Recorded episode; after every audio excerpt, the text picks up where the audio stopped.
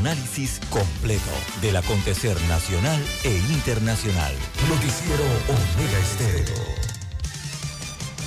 Omega Estéreo Noticias.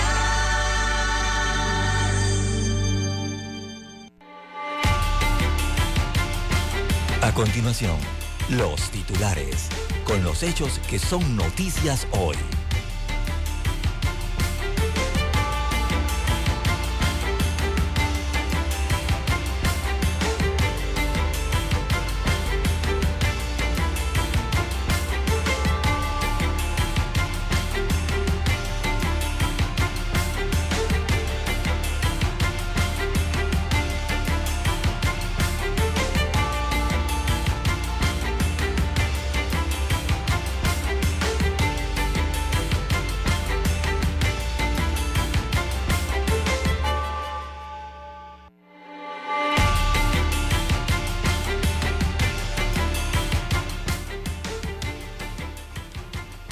Tragedia del bus de migrantes 5B54 con destino a Hualaca. El trágico accidente deja 40 personas eh, fallecidas, entre niños, mujeres y varones de distintas nacionalidades eh, de Sudamérica y también de África. Mueren en este trágico accidente de bus. Eh, con migrantes en las montañas eh, de la provincia de Chiriquí, esto al occidente del eh, país. El Ministerio Público inició investigaciones, al igual que otras entidades encargadas del traslado vía terrestre de los inmigrantes hasta este punto de la República de Panamá. También para hoy, amigos oyentes, eh, demandas, instrumentos para callar a, periodistas. Es un tema de la libertad de expresión.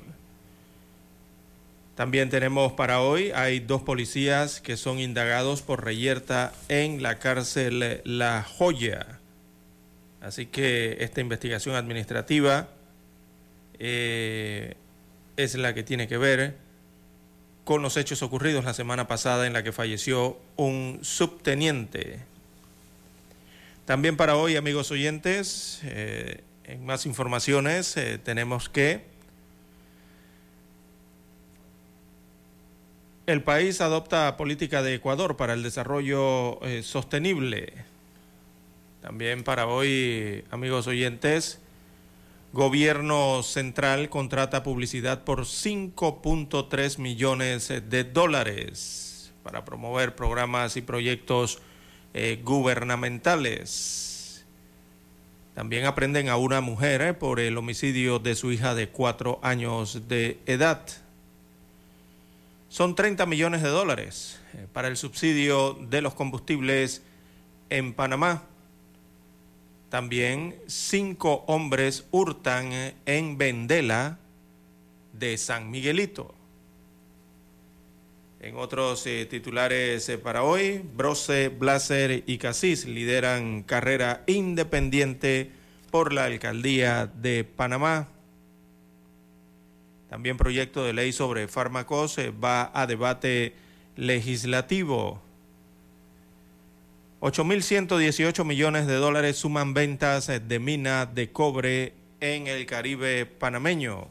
Esto incluye las ventas del año 2022, que alcanzan 2.959 millones de dólares. Así que la empresa canadiense ha generado ventas por 8.118 millones de dólares desde el segundo semestre del año 2019. A nivel eh, internacional, amigos oyentes, eh, tenemos eh, para hoy, primera ministra de Escocia anuncia su salida, es el momento adecuado para mí, para mi partido y para el país, según anunció desde el Reino Unido. También en Estados Unidos un muerto y tres heridos deja tiroteo ocurrido anoche en un centro comercial en el estado de Texas. En más informaciones internacionales, Maduro pone en duda vuelta al diálogo con la oposición y acusa falta de garantías. Bien, estas y otras informaciones eh, durante las dos horas eh, del noticiero Omega Estéreo. Estos fueron nuestros titulares de hoy. En breve regresamos.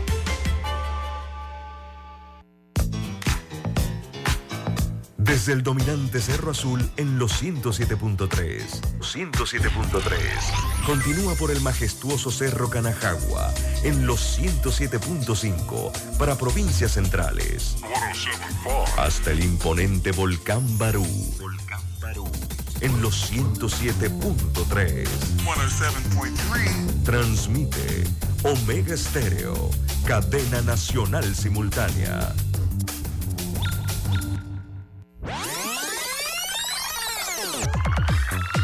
Omega Stereo tiene una nueva app. Descárgala en Play Store y App Store totalmente gratis. Escucha Omega Stereo las 24 horas donde estés con nuestra nueva app.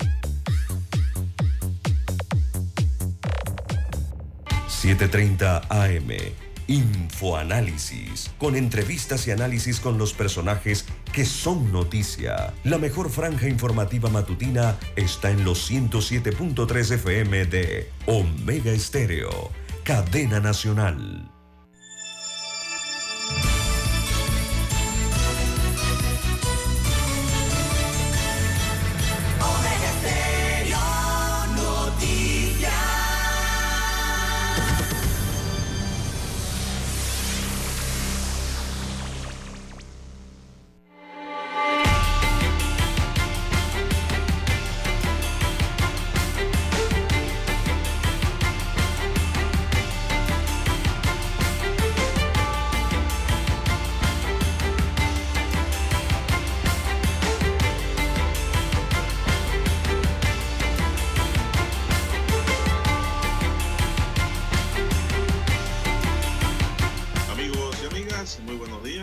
De febrero del año 2023.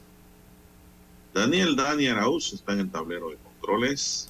Amigos y amigas, en la mesa informativa les acompañamos. César Lara. Y Juan de Dios Hernández Sanjur para presentarles las noticias los comentarios y los análisis de lo que pasa en Panamá y el mundo en dos horas de información, iniciando esta jornada como todos los días con mucha fe y devoción, ante todo agradeciendo a Dios por esa oportunidad que nos da de poder compartir esta nueva mañana, esta nueva madrugada con todos ustedes y de esta forma llegar hacia sus hogares, acompañarles en sus vehículos, toda esa gente que ya viaja para el interior, toda esa gente que va a trabajar hoy también, toda esa gente que está en su trabajo. Así que pues, y donde quiera que usted se encuentre, Pedimos para todos salud, divino tesoro, seguridad y protección, sabiduría y mucha fe en Dios. Mi línea directa de comunicación es el WhatsApp, el doble seis catorce catorce cuarenta y cinco. Ahí me pueden escribir. Doble seis catorce catorce cuarenta y cinco. Y don César, ¿cuál es su cuenta? Bien, estamos en las redes sociales, en arroba César Lara R, arroba César Lara R es mi cuenta en la red social Twitter. Allí puede enviar sus mensajes, sus comentarios, denuncias, fotodenuncias, el reporte del tráfico temprano por la mañana. Recuerde esos incidentes o los ya accidentes. Bueno, todo lo que usted se encuentre en la vía lo puede reportar allí, información que le sirva al resto de los conductores. Buenos días, don Daniel Araúz, allí en la técnica, usted, don Juan de Dios en la unidad eh, remoto a todos los amigos oyentes a nivel de las comarcas, las provincias, los que están en el área marítima de Panamá, ¿verdad? Las costas, las playas, también las islas donde llegan las señales de Omega Estéreo. Los que están en omegaestereo.com, cobertura, perdón, a nivel mundial, buenos días. También los que están en la aplicación de Omega Estéreo sean bienvenidos todos, al igual los del canal 856 de Tigo Televisión pagada por cable a, nivel nacional. ¿Cómo amanece para hoy, don Juan de Dios? Bueno, bien, muy bien, gracias a Dios. Y usted, espero que esté bien. Al igual que don Dani. Bien, ya son las 5.44, Dani. Vamos a hacer una pequeña pausa para entrar en materia informativa.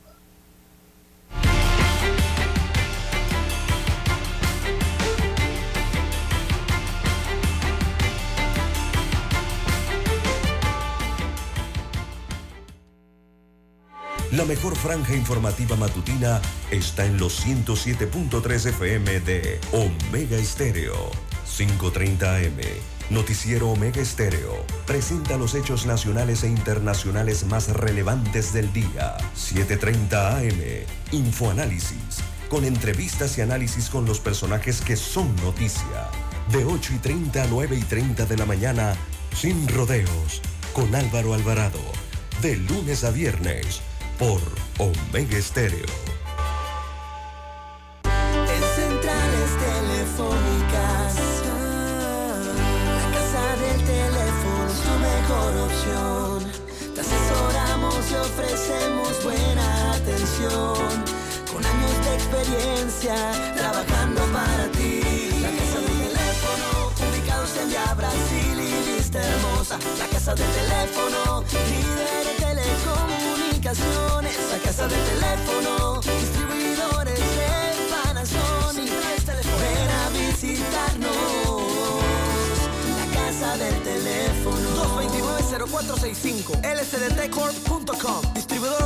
Panasonic.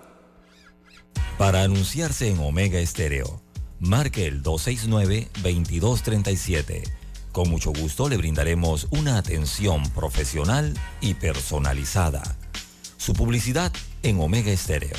La escucharán de costa a costa y frontera a frontera.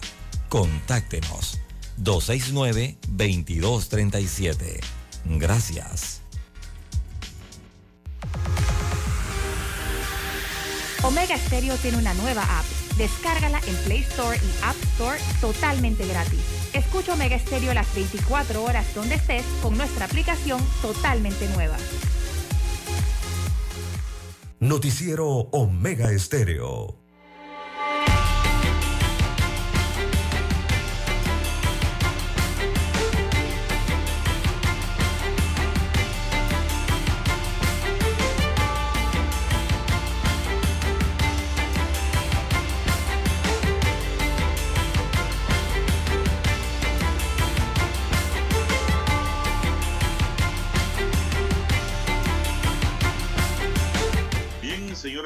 Muy buenos días. Vamos a entrar en materia informativa y tenemos ya que la viruela del mono contagia a 10 personas más. Ya van 139 casos en Panamá. Sigue aumentando el número de contagios con la viruela del mono. Ayer el Ministerio de Salud reveló 10 nuevos casos en el país. Detallan que de acuerdo con la data epidemiológica durante la semana del 8 al 15 de febrero, se confirman 10 nuevos casos, con lo que se eleva la cifra a 139 los casos acumulados en todo el territorio nacional. De los 129 casos acumulados, 28 pacientes se encuentran en casos activos, 18 en aislamiento domiciliario y 5 en aislamiento en instalaciones de salud, mientras que 116 terminaron su aislamiento sin mayor contratiempo. Hasta el momento, los casos confirmados se mantienen en las provincias de Los Santos, Veragua, Chiriquí y Panamá Oeste, y en las regiones de salud de San Miguelito, región metropolitana y Panamá Norte. De estos 139 casos han resultado positivos 137 hombres hasta ahora y dos mujeres. Y la distribución de los casos se mantiene en el rango de edad entre los 19 y 59 años de edad. El programa ampliado de inmunización informa que hasta el 13 de febrero se han aplicado ya 173 dosis de la vacuna contra la viruela símica, con 150 primeras dosis y 23 segunda dosis. Entonces, así que la viruela del mono sigue caminando, la monkeypox. Hay 10 nuevos contagios. ¿Y es por qué? Porque no se han tomado las medidas de control, las medidas preventivas, las medidas de seguridad ante el contagio de la monkeypox. No cabe la menor duda. Bien, son las 5.49 minutos, señoras y señores, 5.49 minutos, don César. Bien, en más informaciones para la mañana de hoy, don Juan de Dios. Bueno, eh, continúa el incendio en Cerro Patacón, don Juan de Dios, en el vertedero eh, de la capital y la quema eh, que se mantiene producto de este incendio en este basural también mantiene una nube de humo tóxico, don Juan de Dios, eh, que ha llegado hasta las afueras de la capital y, ese humo es bastante visible, incluso para la madrugada, la mañana de hoy, ¿no? Eh, los, los, citadinos que van a salir hoy temprano a la calle, apenas abran las puertas de sus casas o sus apartamentos o bajen de sus edificios, lo primero que van a sentir es el humo a través de sus fosas nasales. Eh, y quizás algo de molestia en la vista, ¿no?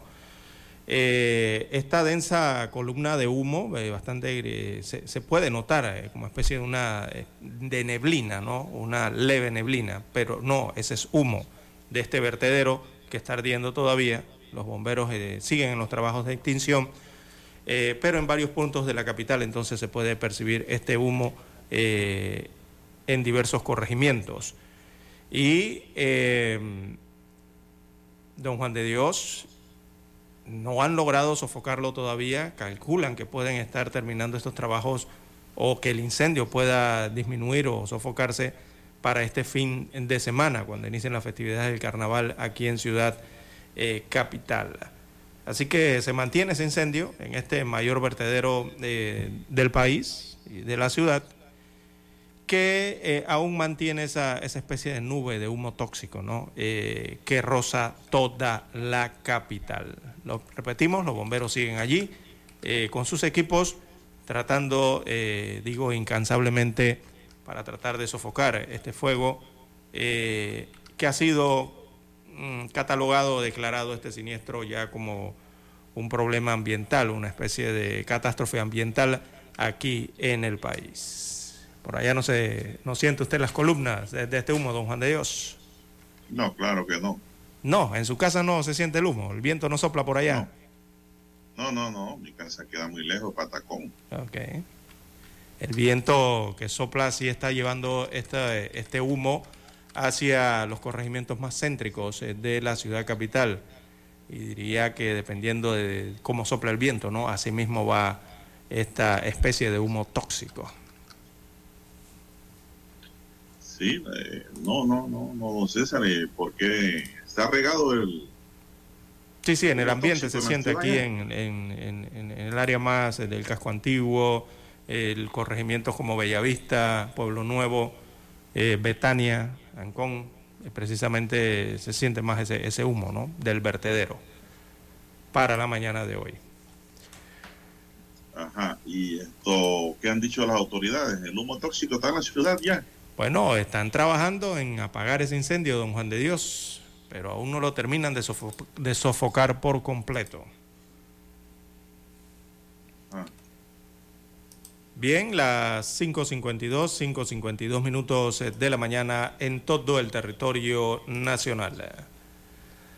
En más informaciones eh, para la mañana de hoy, bueno, precisamente la quema de herbazales eh, también se ha convertido en una eh, grave amenaza para estos días, eh, don Juan de Dios, sobre todo por la estación seca, así que se están haciendo algún tipo de recomendaciones de, la empresa de transmisión eléctrica, en este caso, recordemos las líneas eléctricas sufren mucho con estas quemas Además, el cuerpo de bomberos precisamente eh, ha tratado de lanzar una campaña ¿no? Eh, eh, preventiva para estos casos. Y es que el año pasado se han producido en todo el país 11.500 quemas de herbazales. durante el 2020, perdón. Durante el 2022 totalizaron 3.026 eventos de este tipo. Y solo en los 45 primeros días que van del año 2023 ya se han contabilizado 600 emergencias de este tipo, de quema de herbazales, lo que nos habla de la grave problemática que representa esto en el país. Y esto sobre todo debido a la estación seca, ¿no? Ahora que estamos en estación seca, eh, para los meses de enero hasta abril, que se extiende este periodo, es cuando más se producen entonces este tipo de incendios. Eh, y los bomberos están haciendo un llamado a la no quema, que busca entonces eh, concienciar esta situación entre los ciudadanos. Así que enfatizan que estas prácticas de quema de herbazales se producen en áreas adyacentes e incluso muy cercanas a las torres de transmisión eléctrica, lo que representa un riesgo para el sistema de la transmisión de energía eléctrica en el país. Ya en el pasado, este vital sistema eléctrico se ha visto impactado por estas situaciones, estas grandes torres ¿no? de transmisión eléctrica que viajan a lo largo del país o que están instaladas a lo largo del país. Hay que recordar, don Juan de Dios, que la quema de herbazales es un delito penado está penado por la legislación panameña, cuyas consecuencias afectan, recordemos estas quemas, los bosques, eh, los ecosistemas, y la recomendación es prevenirlo. Y si existe alguno de estos incendios o quema de herbazales, don Juan de Dios, llamar inmediatamente al cuerpo de bomberos a la línea 103, la línea 103, eh, o denunciarlos a las autoridades competentes, ¿no? Las casas de paz las casas comunitarias están para esto también, igualmente la Policía Nacional. Así que muchas personas tienden a hacer quemas de herbazales, pero se les sale de las manos, don Juan de Dios. Tratan de hacerla de forma controlada, pero regularmente lo que pasa es que se les sale de las manos. Y entonces empiezan a quemar estos lotes, eh, a improvisar fogatas, sobre todo en áreas boscosas también, eso puede provocar incendios y sobre todo en las cercanías de estas torres de transmisión eléctrica. Eh, o la mala disposición también de los aerosoles. Hay que tener mucho cuidado. La gente tiende a botar estos frascos, estos envases, perdón, y eh, hay que disponer bien de ellos. Bien, es la, a la advertencia y las recomendaciones que hacen los bomberos para esta temporada seca y evitar estos grandes fuegos de herbazales. Bueno, don César, son las 5.55. El sueño americano se transformó en un sueño mortal para al menos 39 migrantes que fallecieron la madrugada de ayer en Hualaca en el peor accidente vehicular registrado en Panamá.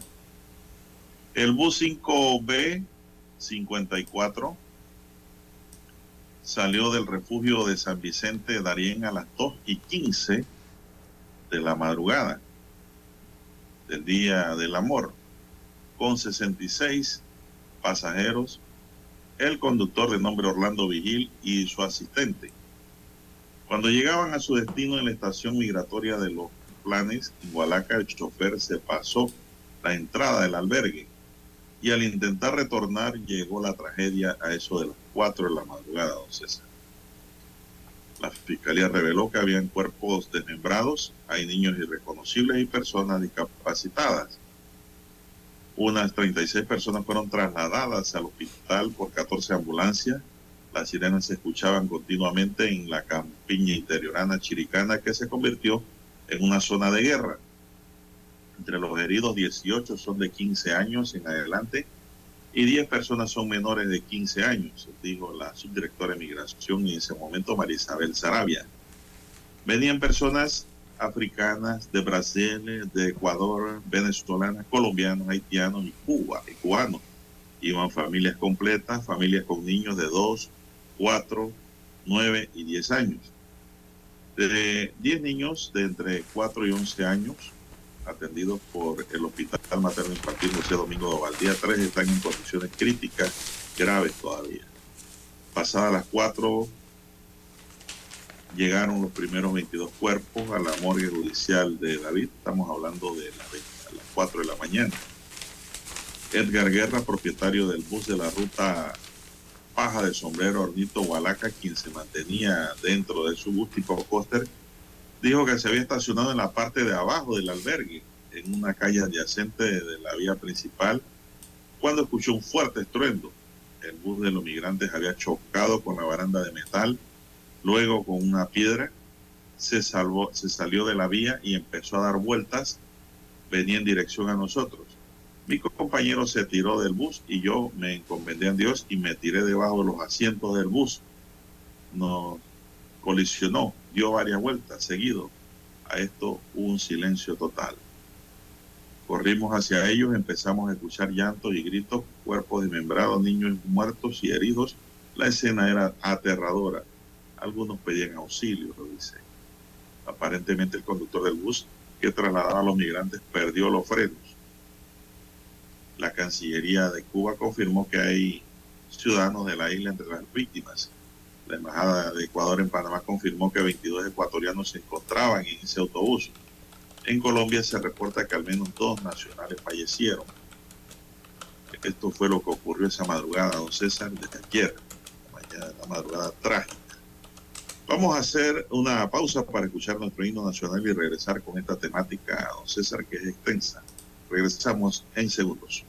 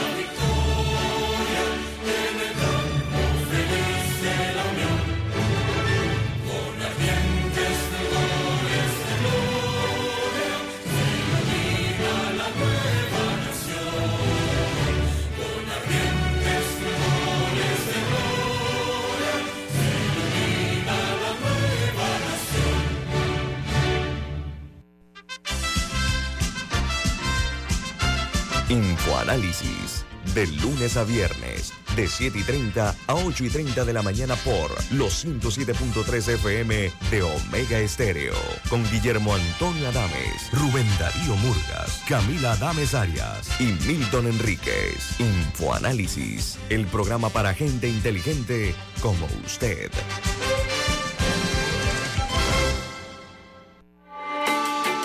Noticiero Omega Estéreo.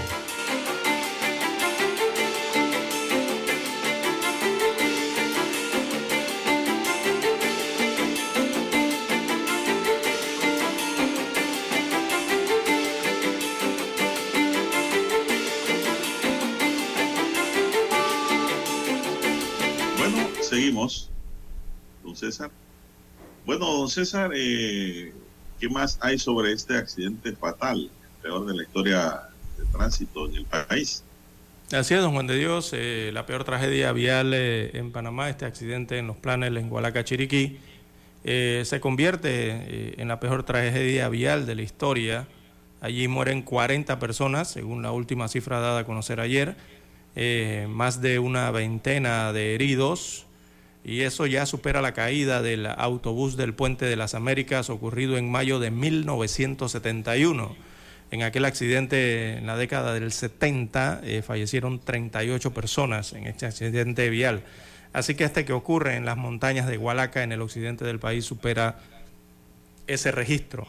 Eh, por eso es la peor tragedia eh, o la máxima tragedia de este tipo que, se recuerde, ¿no?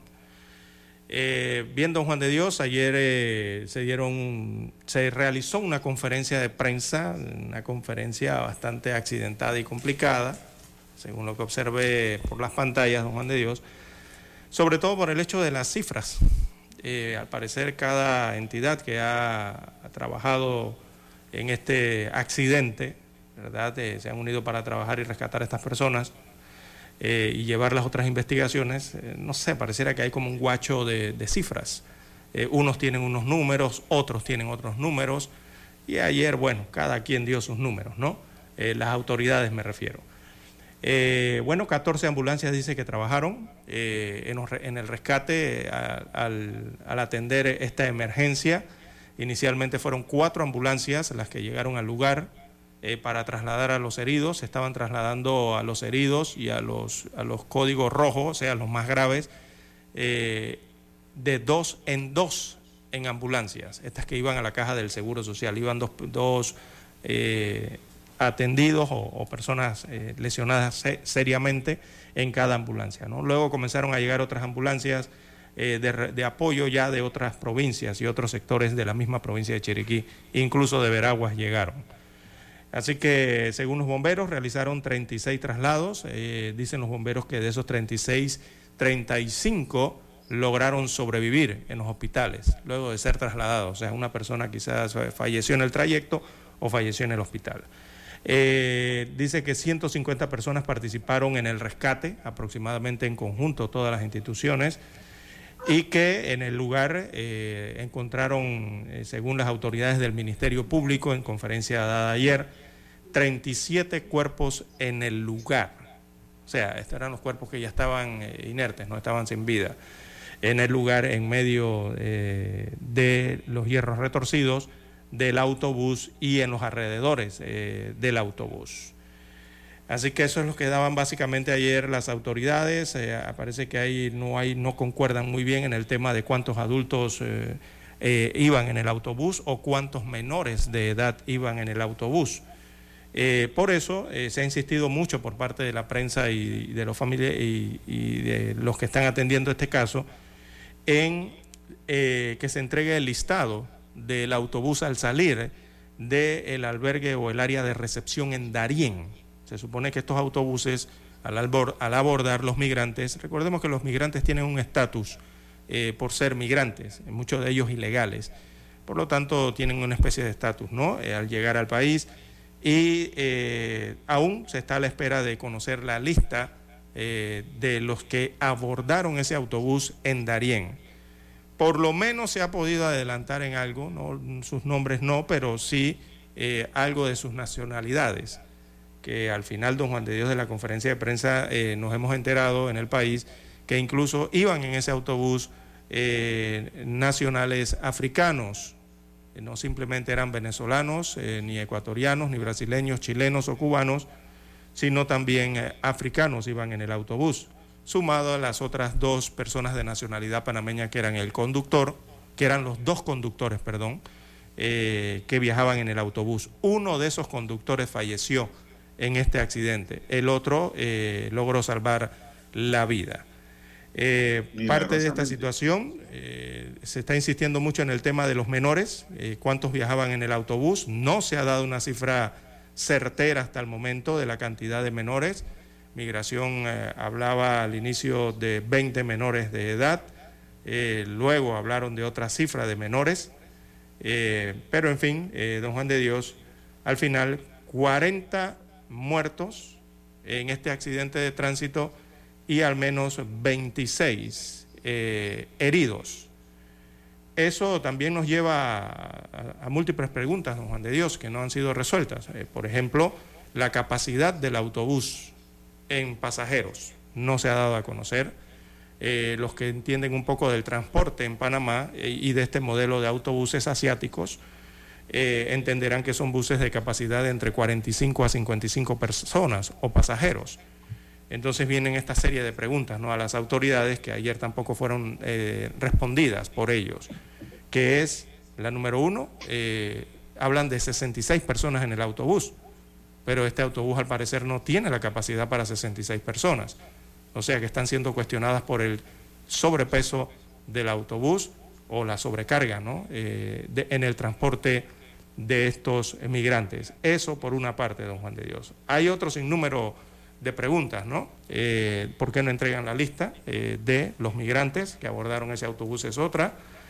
Y también eh, el hecho de que, bueno, lastimosamente el escenario es dantesco, lo que se ha encontrado, se han encontrado las autoridades allí en los planes en Gualaca, ya que en este accidente encontraron cuerpos desmembrados eh, cuerpos decapitados, producto del impacto que recibió este autobús eh, con algunas rocas eh, al accidentarse allí frente precisamente a el refugio de los planners donde era su destino final. Una tragedia realmente, don Juan de Dios. Esto, esto tiene que conllevar, don César, yo pienso, a una reformulación de seguridad de los transporte de los buses que se venden, don César. Correcto. Este bus, don César, quedó como una lata de cerveza. Así mismo. Yo pienso que, por ejemplo, en Estados Unidos un autobús está reforzado. Acuérdense, cuando hablan de especificación americana, mucha gente no le gusta eso. Ah, porque la especificación americana tiene exigencias. Tienen que tener barras de seguridad entre la lata, barras de acero precisamente para evitar estos tipos de accidentes, ¿no? Con resultados fatales gravísimos como este. Son cosas que tienen que reevaluarse, don César, o seguimos pues trabajando en con buses de cartón. Todas esas cosas hay que evaluarlas. no sé, la autoridad de tránsito qué piensa, qué dice, qué hace, o duerme y no hace nada.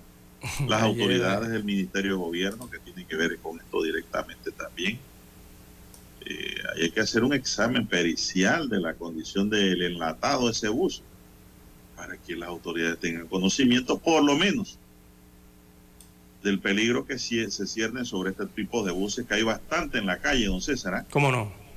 Recuerda que muchos de estos buses fueron sacados del sistema cuando llegó el sistema Metrobús a Panamá, eh, que hubo las indemnizaciones, se acordará don Juan de Dios, tan polémicas y que incluso esas indemnizaciones se fueron hasta el tema penal, porque se indemnizaron precisamente de estos modelos de autobuses que al final quedaron, don Juan de Dios, muchos de ellos fueron vendidos y al final eh, quedaron fue en las provincias, prestando el servicio de transporte rural, semirural y, y otras rutas, ¿no? Eh, porque tuvieron que salir de aquí, de las rutas centrales de la ciudad de Panamá. Ese bus quedó, don César, como cuando se da una explosión, un atentado terrorista en estos países en donde hay mucha violencia, allá en Medio Oriente. O sea, la mitad del bus, la mitad del bus, eh, la parte superior, desde la mitad hasta la parte superior del techo, eh, fue arrancado, producto del impacto, don Juan de Dios, con las rocas en el... ¿Cuál es la seguridad que tiene esa cajuela? Es la pregunta que yo hago. ¿Cuál es la seguridad? Bueno, Arrancado completamente. Por eso la cantidad de muertos, no de fallecidos.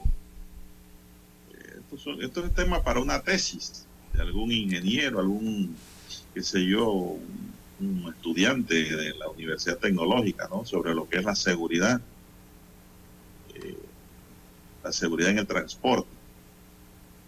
Sí, las otras preguntas que surgen y no se han contestado eh, han sido cómo se realiza este tipo de transportes de, inmigrantes o ilegales en nuestro país, don Juan de Dios, desde el oriente, que es Darién, hacia el occidente, que es la provincia de Chiriquí, buscando la frontera para continuar su recorrido hacia el norte, ¿no? por Costa Rica, Centroamérica y finalmente llegar a México y Estados Unidos, que es el destino de, la, de todos estos migrantes. Entonces, ¿ese transporte cómo está? ¿Aquí hay alguna concesión? Eh, ¿Por qué se realiza de esa forma? Eh, migración que, tiene que ver con eso. Eh, esto parece no estar regulado, ¿no? Eh, eh, por lo menos al 100% o, o correctamente. Simplemente... no era un bus, era un convoy de buses que salió de Darín. Sí. Eh, muchas preguntas quedan. Eh, digo, yo estoy diciendo esto porque en la conferencia de prensa prácticamente no dijeron nada y enredaron cifras. Entonces eh, surgen muchas preguntas porque ayer la directora de Migración, la directora general Samira Gozaine, dijo a los medios de comunicación social que este autobús de color azul era el primero que iba en el convoy. Eran cinco autobuses y el primero que iba escoltado era este de color azul y que esos autobuses viajaban escoltados eh, por autoridades de migración, o sea, por vehículos. Después en la conferencia de prensa la subdirectora entonces eh, anuncia de que no son vehículos oficiales los que escoltan a estos autobuses, o sea, no son carros del Estado, ni con franja amarilla, ni con sirena, ni con logos de ninguna institución que tenga que ver con, con estos traslados, don Juan de Dios, sino que se trata de carros particulares privados, que son los que escoltan a estos convoyes de autobuses o, a los autobuses propiamente. Entonces surge la pregunta, si iba escoltado el, el, autobús que iba de primero, eh, ¿cómo fue que se fue de largo? Si se supone que adelante iba la escolta. Entonces, la pregunta que hago, ¿y quién contrata esos buses? Para exactamente. estas personas. Mire, a mí no me extrañaría que el Estado termine con una gran responsabilidad civil por estas muertes. Vendrán demandas, don César. Así está clarito. Vienen las demandas. Hay una serie Esto lo que ha dicho la directora de Migración es como para decir, bueno, la responsabilidad aquí es privada. Es de los dueños de bus y sus escoltas, no señor. Aquí el Estado está implicado en este problema. Entonces,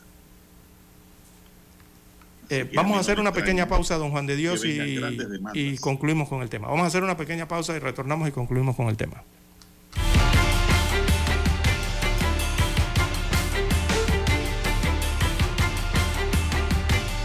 La mejor franja informativa matutina está en los 107.3 FM de Omega Estéreo, 530 AM. Noticiero Omega Estéreo presenta los hechos nacionales e internacionales más relevantes del día. 7:30 AM. Infoanálisis. Con entrevistas y análisis con los personajes que son noticia. De 8 y 30 a 9 y 30 de la mañana. Sin rodeos. Con Álvaro Alvarado. De lunes a viernes. Por Omega Estéreo.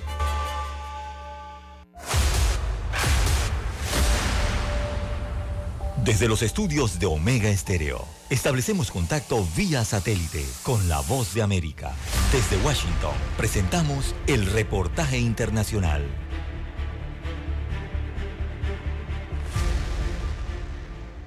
Cuidado, estafadores de nuevo están a la casa de quienes en medio de su necesidad o desespero buscan patrocinadores para llegar a Estados Unidos. Brindamos patrocinadores, 10 mil dólares por persona pagados a través de CEL en Estados Unidos o en efectivo en Cuba, 5 mil por adelantado y 5 mil cuando estén los papeles antes de salir de Cuba. Así dice la publicación de una cuenta en Facebook.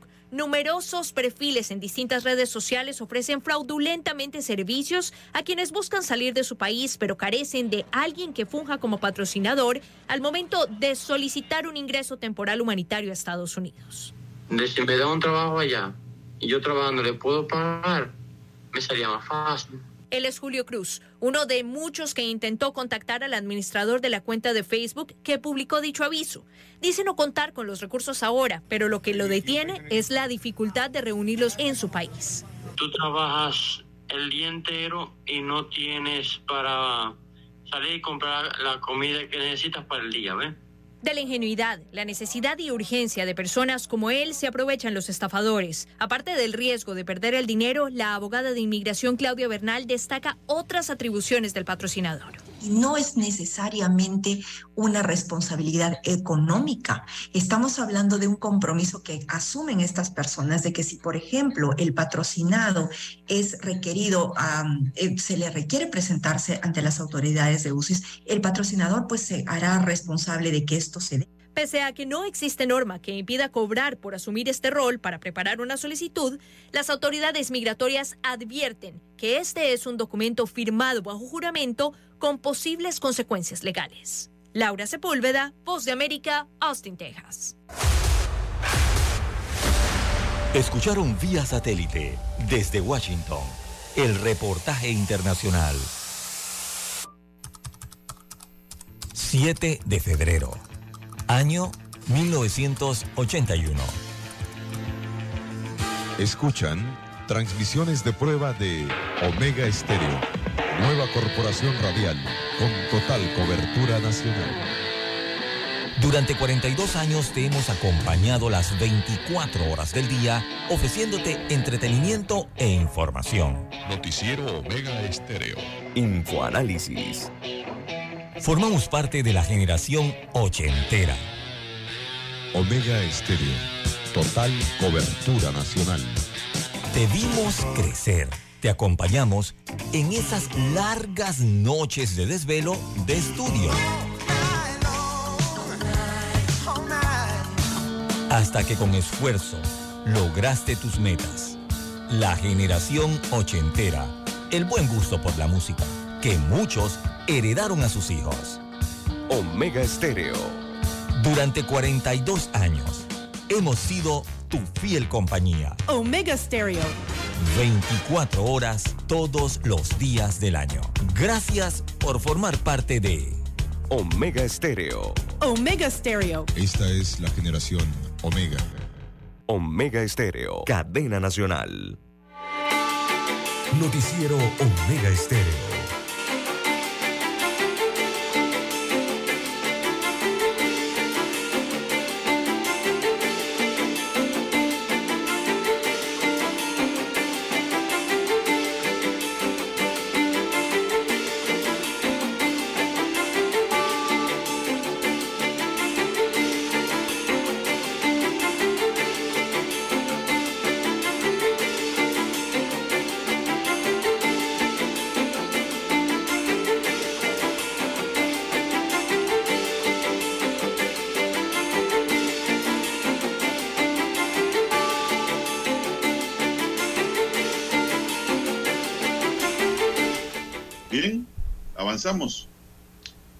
Las 6:21 minutos. Bueno, don César, como ya dijo, haciendo un repaso de la historia en el Puente de las Américas para el año 1971, don César. Yo recuerdo ese accidente.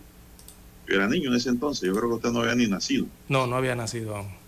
Este accidente supera el del Puente de las Américas, ocurrió el 24 de mayo de 1971. Estaba yo en Santiago, don César. Ujú. Cuando 38 personas fallecieron, cuando el conductor de un autobús perdió el control y chocó con la baranda del Puente de las Américas y cayó al vacío a una altura de 48 metros. Recuerdo yo esa noticia trágica en el 71. El saldo de fallecidos incluyó al conductor y milagrosamente cinco personas sobrevivieron a esa tragedia. En la cresta en el año 2006 dice también el tercer accidente con mayor cantidad de víctimas fatales es como el accidente o tragedia de la Cresta o de la Martín Sosa ocurrida en octubre de 2006 cuando el autobús 8B06 quedó en llamas, provocando la muerte de 18 personas y dejando otras 25 heridas. En agosto de 2009, un accidente en las garzas de Pacora también dejó 24 muertos, César, y 17 heridos. Recordemos que ese también fue en la madrugada, ese accidente. Y este accidente, un auto chocó con un autobús de ruta. El accidente ocurrió en la carretera panamericana, recordemos, y ahora pues este que supera en número de víctimas fatales, el de los planes de Hualaca, a todos los anteriores, César. Ese es el resumen de la historia de los accidentes más graves, con mayores consecuencias fatales en nuestras calles, en el territorio nacional. Son las 6.24 minutos. ¿Por qué los números no coinciden, don César, con los que salieron ahí o, o en esos buses se sube cualquiera? Eso, eso es lo que parece. Y vamos para adelante. pudiese ¿Cómo estar ocurriendo. eso? Eso no lleva una lista, un control. En la Bueno, es, es que eso es lo que están pidiendo la- eh, los medios de comunicación, el listado. Es que recordemos que estas personas tienen condición especial en el país, eh, no son nacionales eh, y por ser inmigrantes ilegales en este caso, entrar ilegalmente al país, tienen su condición, ¿verdad? Esto tiene que llevar un registro, se supone en Darién. Y don Juan de Dios, al abordar estos autobuses para atravesar todo el país, claro que tienen que llevar esa misma condición de registro, ¿no?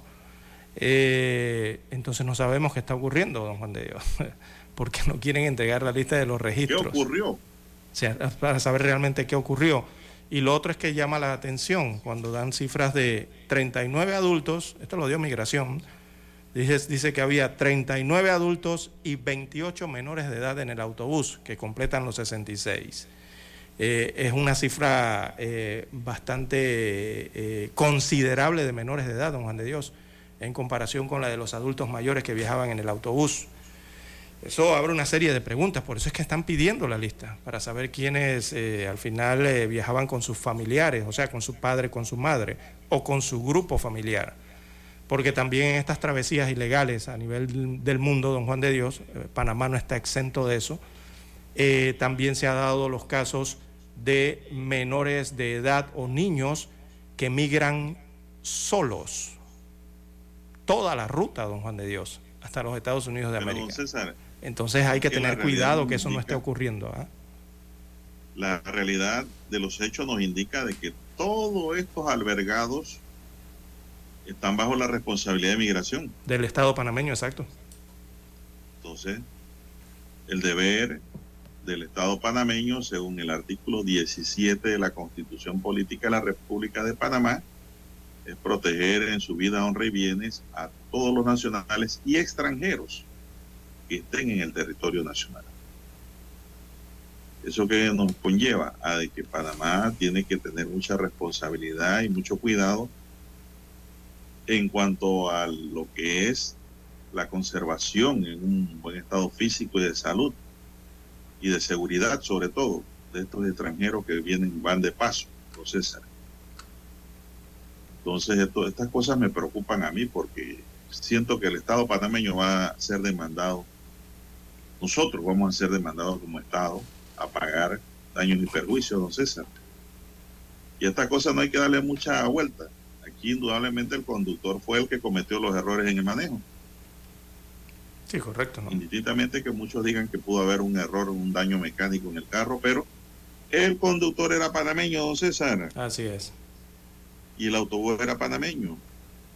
Inmigración estaba bajo el cuidado y responsabilidad de estos extranjeros. Entonces, ¿qué duda vamos a tener en que aquí nos van a caer una serie de demandas que a lo mejor tengamos que pagar? Esto queda en la historia, don César, para que migración y la policía también tengan mucho más cuidado con la vida, tanto de nacionales como extranjeros. Son las 6:27 minutos, don César, y antes de irnos a la pausa, don Dani, tenemos que el Tribunal Superior de Causas Penales confirmó ayer la condena de seis años de prisión para Guillermo Ferrufino, exministro de Desarrollo Social, y también para su esposa Milena Vallarino por el delito de enriquecimiento injustificado. En agosto de 2022, Ferrufino fue condenado a cuatro años de prisión por el delito de corrupción de funcionarios en otra causa.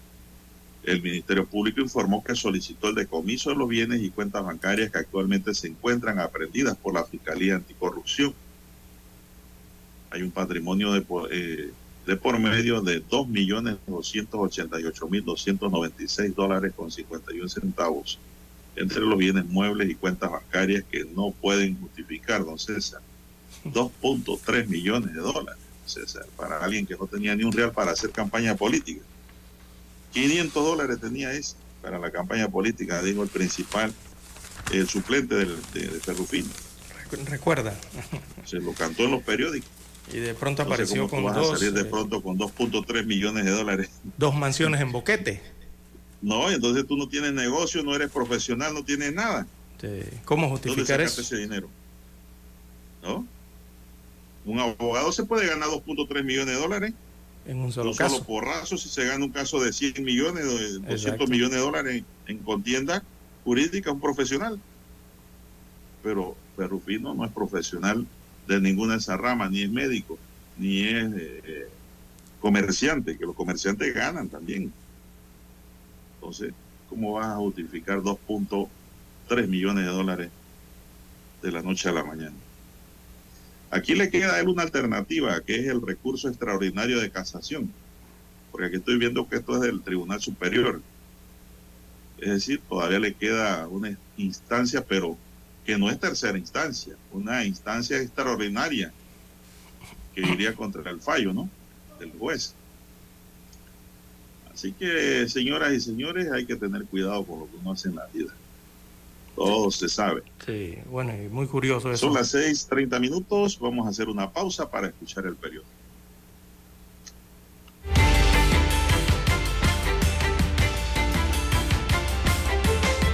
Omega Estéreo, cadena nacional. Para anunciarse en Omega Estéreo, marque el 269-2237. Con mucho gusto le brindaremos una atención profesional y personalizada. Su publicidad en Omega Estéreo. La escucharán de costa a costa y frontera a frontera. Contáctenos 269-2237. Gracias. 7:30 AM. Infoanálisis, con entrevistas y análisis con los personajes que son noticia. La mejor franja informativa matutina está en los 107.3 FM de Omega Estéreo, cadena nacional. Desde los estudios de Omega Estéreo, establecemos contacto vía satélite con la voz de América. Desde Washington, presentamos el reportaje internacional.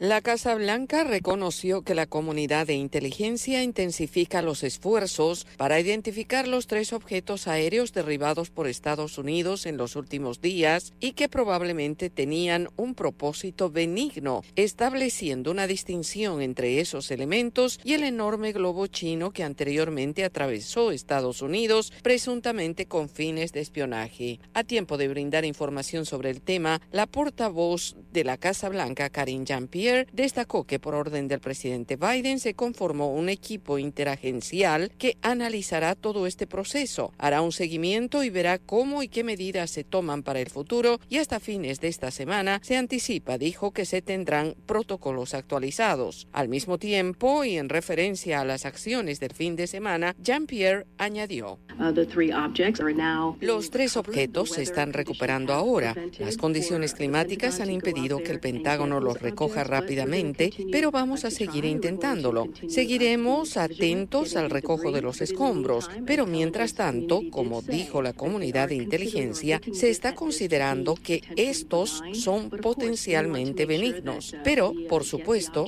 queremos asegurarnos de que obtengamos los objetos para que realmente podamos ver todos los desechos y estar más claros y podamos tener certeza de lo que eran estos objetos, dijo. Los detalles que se van conociendo sobre las medidas adoptadas en estos casos por el gobierno del presidente Biden en las dos últimas semanas incentivan el escrutinio en el Congreso. Escucharon vía satélite desde Washington el reportaje internacional. Noticiero Omega Estéreo. Las noticias impresas en tinta sobre papel. Con ustedes. Escuchando el periódico. Los titulares de las primeras planas de los diarios estándares de circulación en Panamá.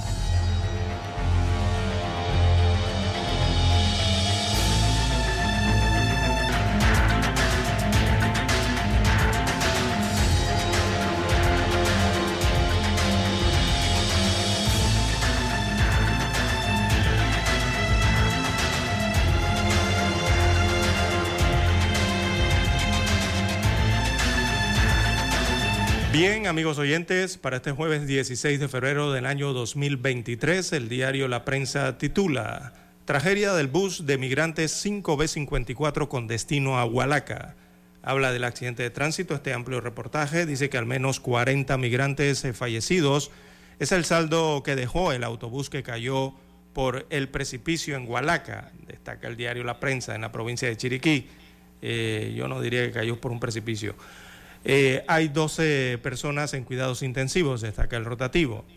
Así que el anhelado o el anhelo de tener eh, una mejor calidad de vida en Estados Unidos de América terminó de forma trágica, al menos para 40 migrantes que eran trasladados ayer miércoles al albergue en Los Planners, en el distrito de Hualaca, provincia de Chiriquí, desde la provincia de Darién, en el autobús 5B54.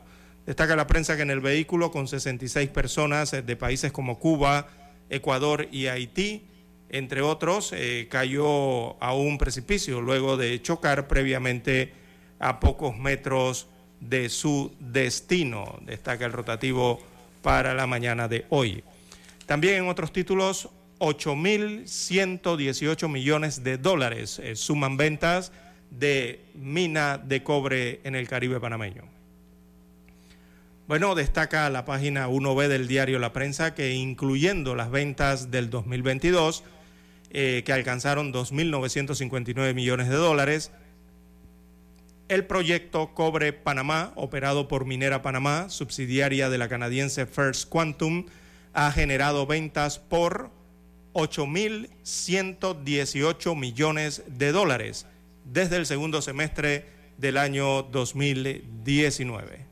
Así que eso es lo que ha generado en ventas la mina de cobre y otros materiales eh, o minerales allá en el Distrito Especial Omar Torrijos Herrera en la provincia de Colón. Bien, en otros títulos eh, para la mañana de hoy, demandas el instrumento para callar eh, periodistas. Es un tema de libertad de expresión. Destaca el diario La Prensa que las estadísticas del Ministerio Público revelan que existen 586 expedientes abiertos por delitos contra del honor. De estos, 81 involucran a medios de comunicación, así está consignado en el índice de Chapultepec de la Sociedad Interamericana de Prensa. También destaca hoy el diario La Prensa, entre otros títulos, proyecto de ley sobre fármacos a debate en el legislativo. Así que el Pleno de la Asamblea Nacional eh, se prepara para la discusión del proyecto de ley 841, que modifica la ley 1 del 2001 de medicamentos y adopta el mecanismo centralizado de adquisición de fármacos, dispositivos médicos e insumos. También para la hoy, la prensa titula en panorama, veamos rápidamente la sección, eh, incendio en Cerro Patacón impacta salud de las personas. Todavía no ha sido sofocado y la nube de humo tóxico eh, está sobre ciertos sectores de Ciudad Capital. También en la sección Vivir Más, la noche de los grandes éxitos de Emanuel. Hay un reportaje de su concierto aquí en Panamá. En la sección de Economía, licitan compra de energía para suministro a largo plazo. También en Panorama aparecen las fotografías de el diputado Brose, también de Blaser y Casís. Dice que lideran la carrera independiente por la alcaldía de Panamá. Este es por la libre postulación. Bien, la fotografía principal del diario La Prensa para la mañana de hoy. Bueno, destacan el Hospital del Niño. Eh, básicamente el Día Internacional del Cáncer Infantil. Destaca esta fotografía de portada. Señala que el Hospital del Niño, eh, doctor José Renán Esquivel, junto con el Club de Leones y FanLic, realizó ayer miércoles una serie de actividades en conmemoración del Día Internacional del Cáncer Infantil. Los niños disfrutaron de juegos y pintacaritas, entre otras distracciones. En el centro hospitalario se diagnostican por año al menos 60 nuevos casos de cáncer infantil.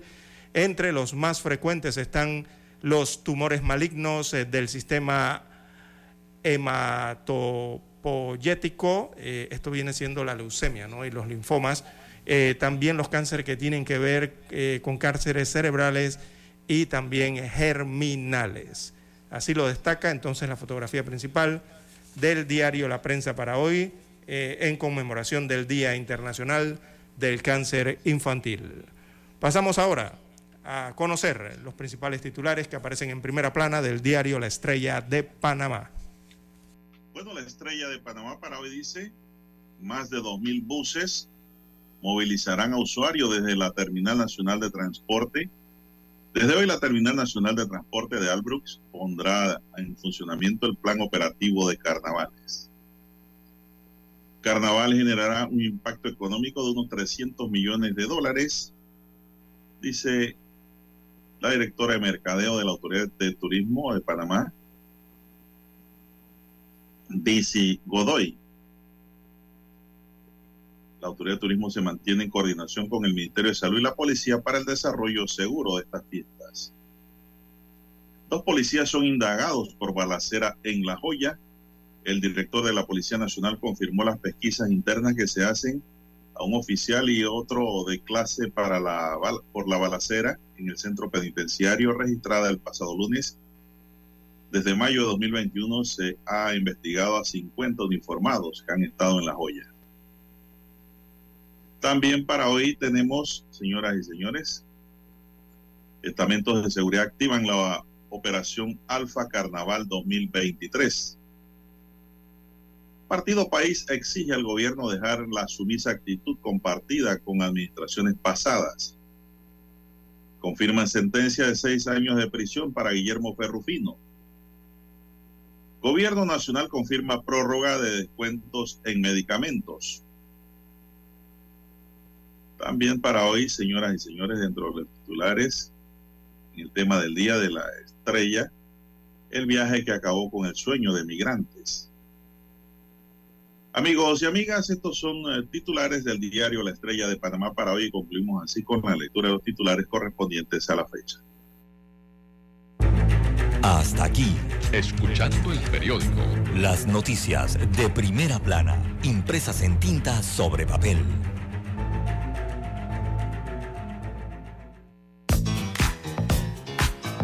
Desde el dominante Cerro Azul en los 107.3. 107.3. Continúa por el majestuoso Cerro Canajagua en los 107.5 para provincias centrales. Hasta el imponente Volcán Barú. Volcán Barú. En los 107.3. Transmite Omega Estéreo, cadena nacional simultánea. Noticiero Omega Estéreo. Desde los estudios de Omega Estéreo, establecemos contacto vía satélite con la voz de América. Desde Washington, presentamos el reportaje internacional.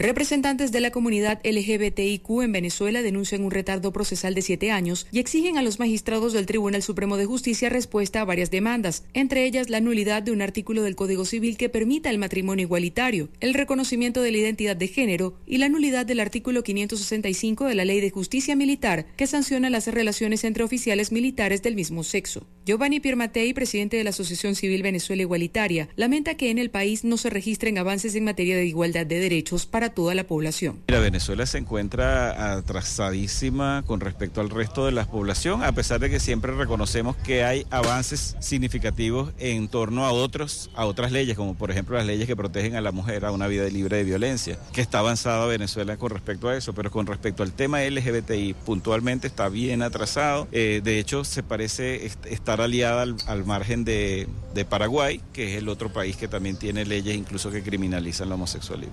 En tanto, Yendri Velázquez, integrante del Observatorio de Violencia LGBTIQ, asegura que durante los últimos seis meses del 2022 documentaron 97 casos de violencia, de los cuales 10 fueron asesinados, solo por la orientación sexual de las víctimas.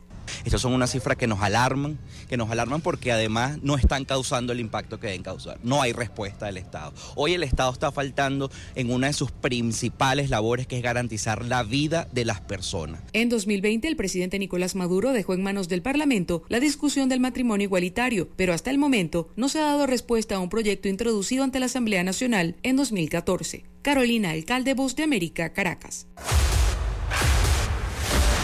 Escucharon vía satélite desde Washington el reportaje internacional. Un accidente de tránsito que causes puede arruinar tu vida y el futuro de tu familia. Recuerda que por el daño que causes puedes perder tu libertad con graves consecuencias económicas, porque los seguros pagan hasta el monto de cobertura de la póliza, que en muchos casos no es suficiente para cubrir los daños y perjuicios causados. Panameño, goza tu carnaval responsablemente. Si tomas, no manejes. Evita el exceso de velocidad. Mensaje del licenciado Juan de Dios Hernández, su abogado de confianza. Experto en todo tipo de accidentes. 6614-1445. Anótalo. 6614-1445. Es momento de adentrarnos al mar de la información. Este es el resultado de nuestra navegación por las noticias internacionales más importantes en este momento.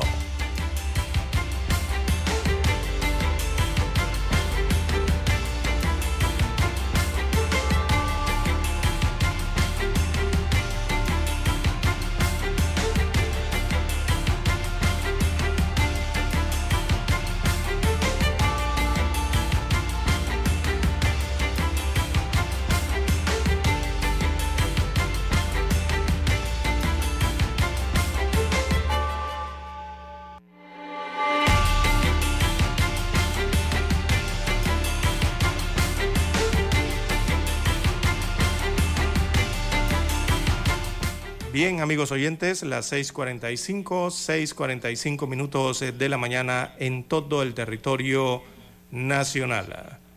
En más informaciones de carácter internacional, eh, para la mañana de hoy, bueno, la última noticia que llega desde el Vaticano en Europa, eh, la titulan en la Santa Sede, Francisco dice, la renuncia de los papas no se puede convertir en una moda. Son las palabras que ha dicho temprano hoy por la mañana el sumo pontífice que considera que aunque Benedicto XVI lo hizo, eso no significa para nada que la renuncia de los papas deba convertirse en algo así como una moda. Según dijo esto en el encuentro con jesuitas en su reciente viaje a África y cuya transcripción fue publicada este jueves por la revista de la Compañía de Jesús, que es la Civita Católica. Ante las preguntas eh, de los jesuitas eh, de la República Democrática del Congo y Sudán del Sur, Francisco confirmó que dos meses después de su elección escribió una carta al entonces secretario de Estado, el cardenal Tarciso Berrone, con su renuncia en caso de que tenga problemas de salud. Abro comillas, cito al Papa. Es verdad que escribí mi decisión dos meses después de las elecciones y entregué esta carta al cardenal Bertone. No sé dónde está la carta, lo hice por si tengo algún problema de salud que me impide ejercer mi ministerio y no soy plenamente consciente para dimitir, dijo el Papa Francisco. Así que parte de las declaraciones que dio en África, que son divulgadas eh, en Europa el día de hoy por la revista de la Compañía de Jesús. Hay una serie de preguntas y también de respuestas por parte del Papa Francisco XVI a este y otros temas. Bien, don César. En Estados Unidos una persona murió y otras tres resultaron heridas en un tiroteo de ayer por la noche en un centro comercial en El Paso de Texas, dijo la policía. El tiroteo provocó que los clientes huyeran o se refugiaran en una comunidad marcada por otra masacre ocurrida hace tres años en una tienda cercana. Dos personas, ambos hombres, fueron detenidas después del tiroteo dentro del centro comercial Cielo Vista, dijo ayer miércoles por la noche el jefe de la policía interino del Paso, Peter Pasillas. La policía no ha comentado sobre los posibles motivos. Fue caótico, la gente huyó, estaban asustados, dijo el sargento de policía Roberto Gómez Bolaño. El video de vigilancia de un bar dentro del centro comercial grabó a más de una docena de personas que corrían alejándose del sonido de los disparos y más tarde a los paramédicos que empujaban sus camillas. Cuatro personas baleadas eran hombres, dijo Pasillas, dos de los cuales fueron llevados de urgencia al Centro Médico Universitario del Paso en, el estado, en un estado muy crítico, dijo el hospital a CNN. La policía, la tercera persona herida, la policía también fue hospitalizada, pero se desconoce su estado. Esto continuó, continúa la investigación, don César, de este nuevo tiroteo que se origina en El Paso de Texas. Son las 6:49. Bien, las 6:49 minutos de la mañana en todo el territorio nacional. En más informaciones eh, para la mañana de hoy, también tenemos que primera ministra de Escocia anuncia su salida. Eh, lo ha anunciado el día de ayer. Ella se trata de Nicola Sturgeon. Bueno, eh, es la primera ministra de Escocia, la independentista Nicola Sturgeon, eh, debilitada entonces por una controvertida ley que recientemente facilitó la transición de género anunció el miércoles eh, su dimisión tras ocho años en el poder durante los que disfrutó de una alta popularidad. Así que esta líder de 52 años de edad que lidera desde hace años la lucha por un nuevo referéndum sobre la independencia respecto al Reino Unido, aseguró que su renuncia no es una reacción a problemas a corto plazo, sino el convencimiento de que ningún individuo debe ser dominante en un sistema mucho tiempo. Eh, dijo Sturgeon, en mi mente y en mi corazón, eh, sé que ha llegado el momento, que es el momento adecuado para mí, para mi partido y para el país, y por eso anuncio hoy mi intención de dimitir como primera ministra y líder de mi partido, afirmó en rueda de prensa en Edimburgo, precisando que seguirá en el cargo hasta que se designe a su sucesor o sucesora. Así que anuncia su dimisión eh, otra primer ministro en Europa. Ya anteriormente lo había hecho Jacinda Arden eh, en Nueva Zelanda. Bueno, don César, Raquel Wells, actriz veterana que saltó a la fama en la década de 1960 en las películas One Million Year BC y Fantastic Voyage, Murió ayer, según un comunicado de su manager, Steven Sauer. Tenía 82 años la actriz. Wells falleció en Los Ángeles después de una breve enfermedad, indicó el comunicado. La actriz con más de 70 créditos en cine y televisión empezó como modelo en un programa de variedades, Hollywood Palace, y tuvo un pequeño papel en la película de Elvis Presley, El Roastable, en 1964. Su carrera despegó dos años más tarde con el estreno de la película de ciencia ficción Fantastic Voyages sobre un equipo de científicos escogidos e inyectados en el cuerpo de un hombre gravemente enfermo y con One Million Year BC, un drama prehistórico que dio a Wells el papel de cavernícola Loana. Sus fotos en bikini de piel se convirtieron en la base de la campaña de marketing de la película y a ella en un símbolo sexual a nivel mundial por su belleza. El cartel se convirtió más tarde en un elemento central de la aclamada película The Chawan Redemption. A finales de 1900, ellos los bandoleros y 100 rifles, este último notable por su entonces controvertida escena de amor interracial con la ex estrella del fútbol americano Jenny Brown.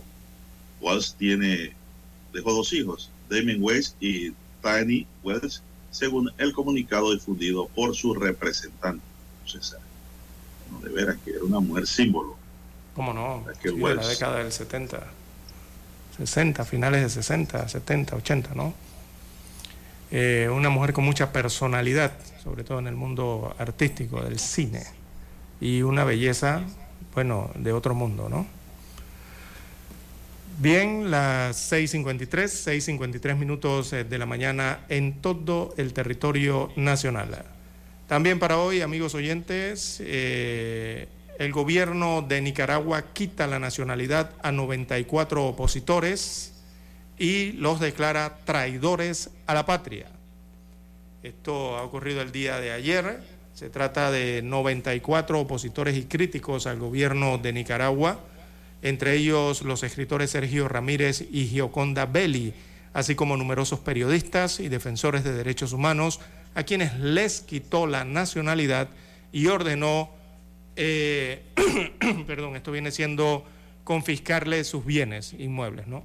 Así que la disposición anunciada eh, por el magistrado Ernesto Rodríguez Mejía del Tribunal de Apelaciones de Managua afecta también a la abogada Vilma Núñez. Ella es la presidenta del Centro Nicaragüense de Derechos Humanos. También afecta al periodista Carlos eh, Fernando Chamorro, a la ex guerrillera Mónica Baltodano y también a su familia, y al ex comandante sandinista Luis Carrión, entre otros muchos en la lista de estos 94 afectados.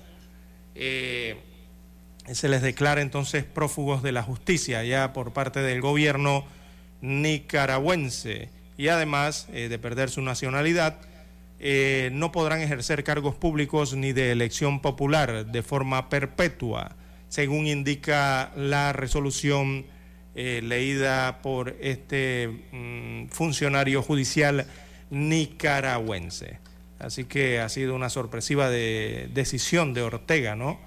Eh, que ocurre apenas seis días después de estas escarcelaciones y el destierro de otros 22 opositores presos que fueron enviados a los Estados Unidos de América. Bueno, se toma esta nueva decisión por parte del presidente Daniel Ortega o del gobierno de Nicaragua en este caso. Muy bien, don César, la decisión de Argentina y Uruguay de decretar la emergencia sanitaria tras el hallazgo de los primeros casos de gripe aviar aumentó este miércoles a nivel de la alerta en Latinoamérica por el avance de esta enfermedad que ha llegado a afectar a humanos en las últimas décadas y que recientemente se ha detectado también en algunas especies de mamíferos. La situación de Argentina y Uruguay está lejos de ser aislada, pues este martes Guatemala declaró el estado de emergencia tras confirmar la presencia del virus H5N1 en sus pelícanos. La medida de las autoridades de estos países suramericanos fue adoptada apenas unas horas después de que Guatemala se declarara en estado de emergencia tras la confirmación de casos de gripe aviar en aves silvestres en el norte del país. Las alarmas se prendieron en Cuba la semana pasada al ser detectados casos de influencia aviar en el Zoológico Nacional de La Habana, motivo por el cual el recinto fue declarado en cuarentena. Brasil hasta ahora no ha registrado casos, pero ante la amenaza de que pueda llegar procedente de países vecinos donde ya se han registrado, el Ministerio de Agricultura impulsa desde comienzo de este año la campaña gripe aviar, aquí no, para reforzar las medidas de prevención. Costa Rica, cercano a Panamá, allí se detectó el primer foco de gripe aviar el pasado 23 de enero en Pelícanos, en la provincia de Limón, en el Caribe, y luego identificó otros contagios en áreas, en áreas silvestres de esa misma provincia y en una explotación de aves en la localidad de Parrita, Punta Arenas, en el Pacífico. Por su parte, las autoridades de El Salvador dijeron este miércoles que se encuentran en alerta preventiva continuada y en permanente vigilancia ante la gripe aviar, aunque de momento no se han registrado casos en ese país. Bien, las 6.57 minutos de la mañana en todo el territorio nacional. En el cono sur eh, del continente americano, don Juan de Dios, eh, la ciudadela inca de Machu Picchu, eh, el principal atractivo turístico que tiene Perú, reabrió.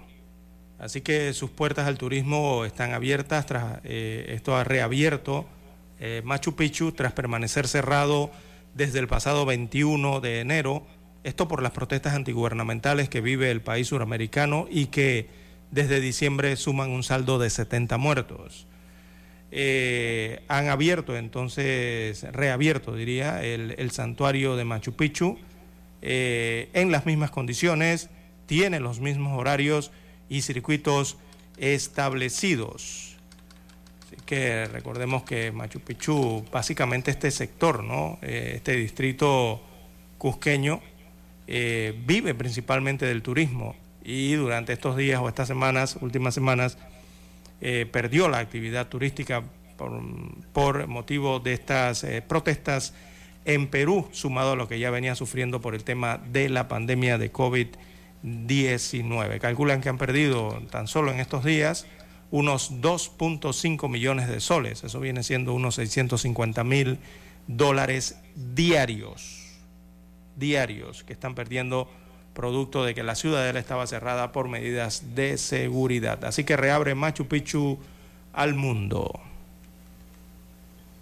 Y para cerrar, don César, el presidente Nayib Bukele aseguró que llevan 300 días sin homicidios en El Salvador. El mandatario afirmó que el gobierno anterior no tuvo un solo día sin un homicidio. Hemos llegado a 300 días sin homicidio. Para ponerlo en contexto, el gobierno anterior no tuvo ni un solo día sin homicidios y el anterior a ese solo tuvo 1.21 por día sin homicidios en 10 años. Pero gracias a Dios ahora vivimos en un país diferente, indicó Bukele en su cuenta de Twitter. De acuerdo con el diario El Salvador, el presidente Bukele alcanza 44 meses de gestión con la implementación del Plan Control Territorial y el régimen de sección, que además ha permitido capturar a 64 mil pandilleros que están acusados de pertenecer a diversas pandillas en El Salvador. Así que llevan 300 días sin homicidio, entonces, bueno, en verdad es una maravilla ese récord. Bien, vamos a Washington, Donald, y regresamos con más del plano nacional.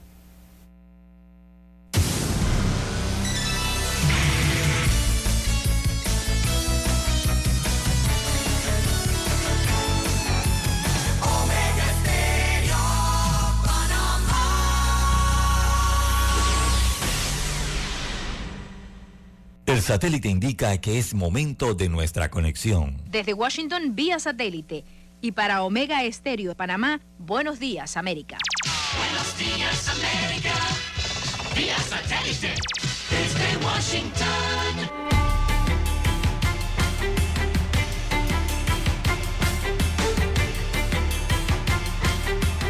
Desde Washington, Leonardo Bonet.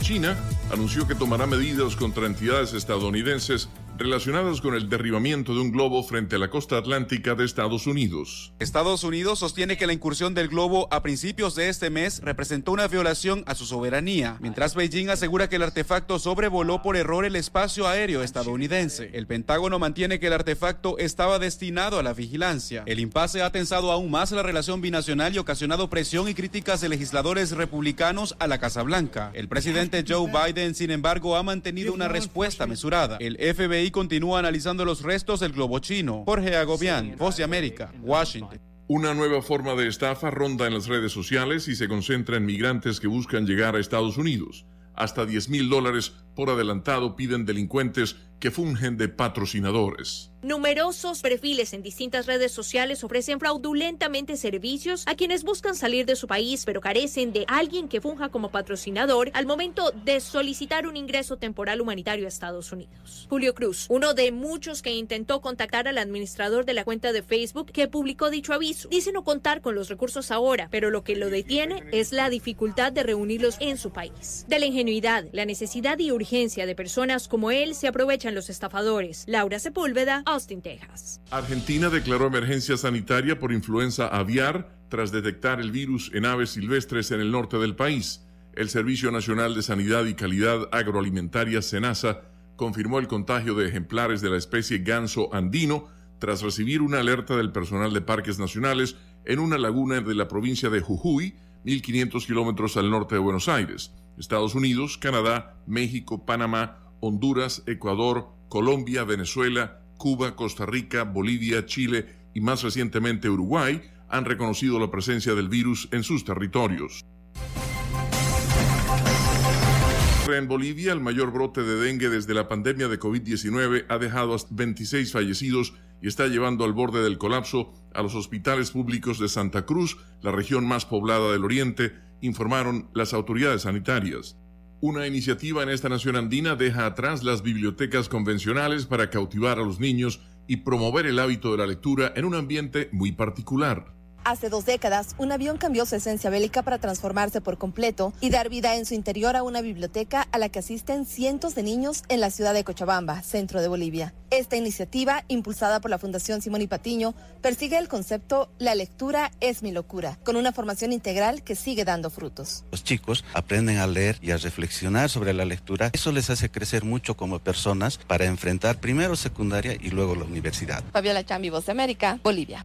Secretario general de la OTAN, Jens Stoltenberg, admitió que Turquía ha bloqueado los intentos de integrar a Finlandia y Suecia a la alianza y anunció que viajará a Ankara para discutir el tema con el presidente y el canciller turcos. Finlandia y la vecina Suecia abandonaron décadas de neutralidad hace un año y solicitaron ser miembros luego de que Rusia invadiera Ucrania. Todos los miembros de la OTAN, a excepción de Turquía y Hungría, han ratificado el ingreso de los dos países, pero la decisión tiene que ser unánime. Stoltenberg y la mayoría de los aliados han insistido en que los dos países nórdicos deben incorporarse al mismo tiempo. Desde Washington vía satélite y para Omega Estéreo de Panamá hemos presentado Buenos Días América. Buenos días América, vía satélite desde Washington. Omega Estéreo, cadena nacional. Noticiero Omega Estéreo.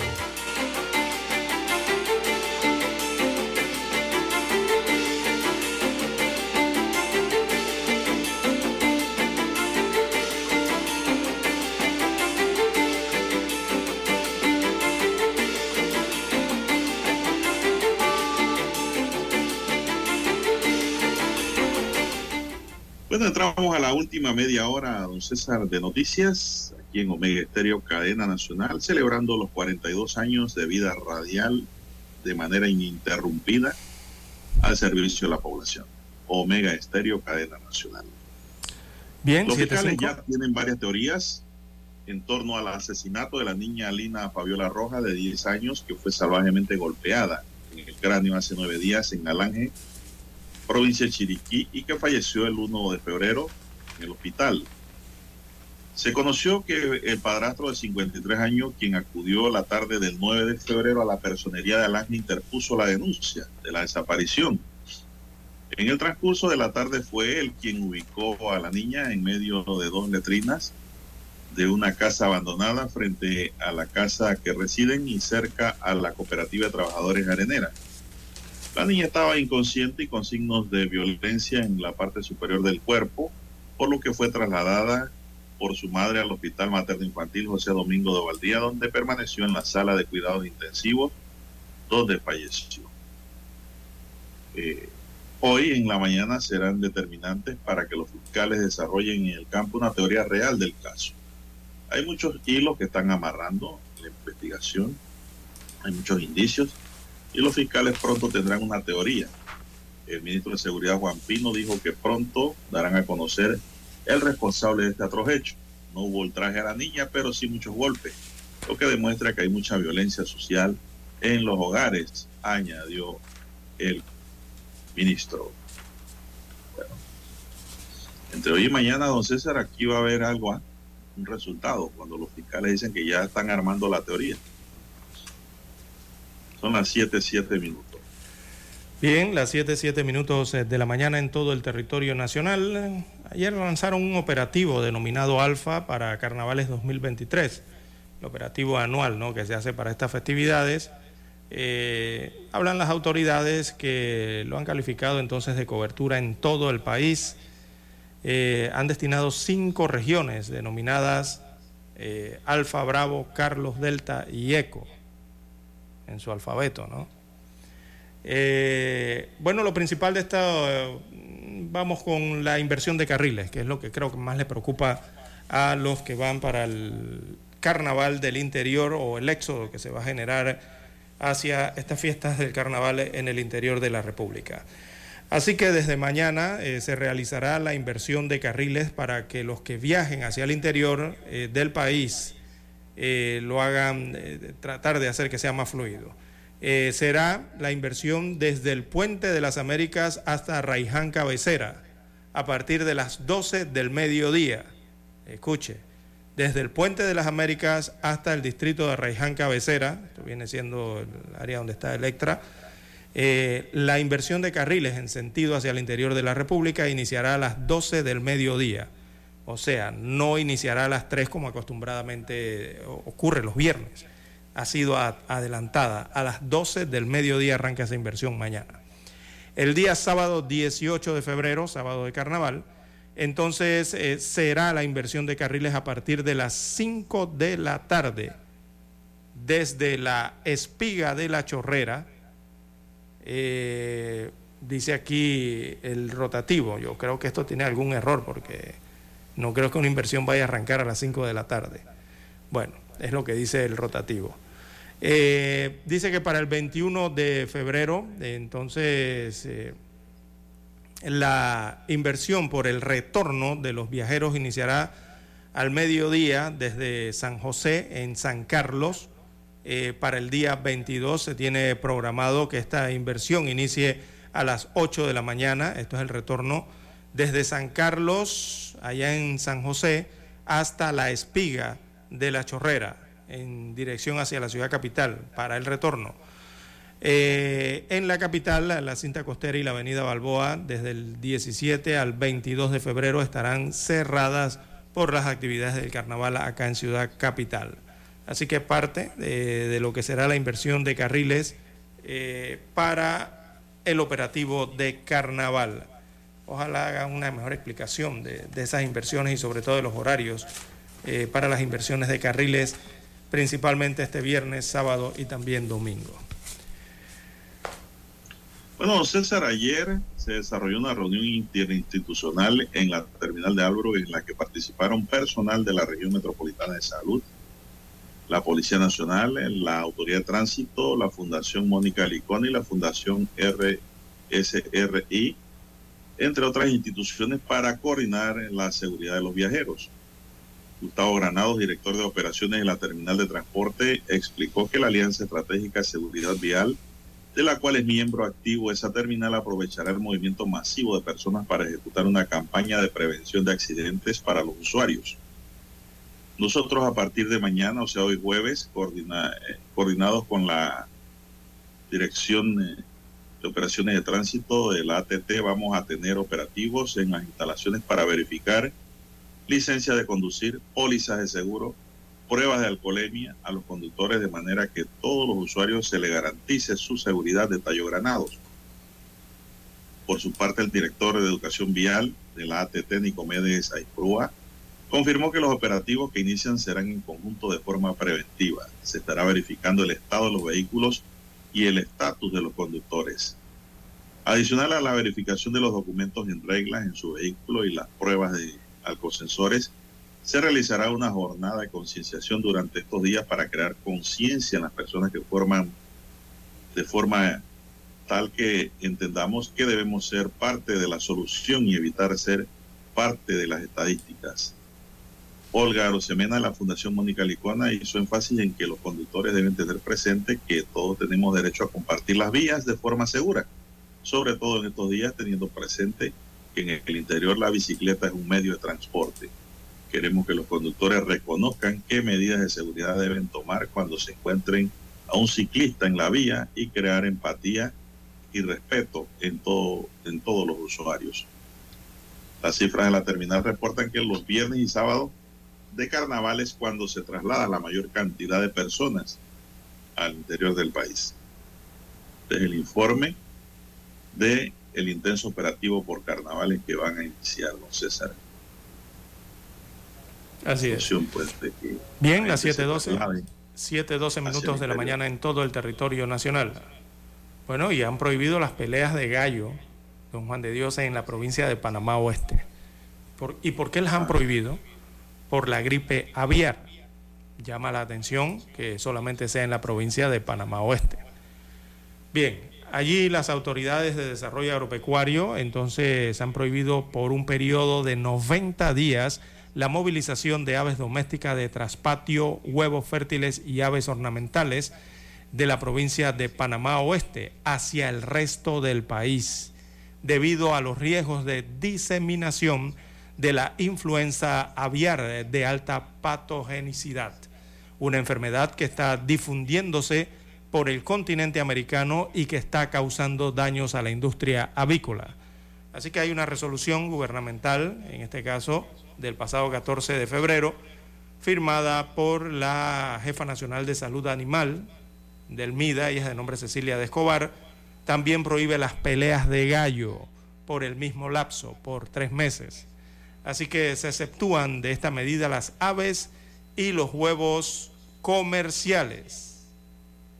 Panamá eh, tiene una alerta sanitaria, recordemos, por esto de la influenza aviar, ¿no?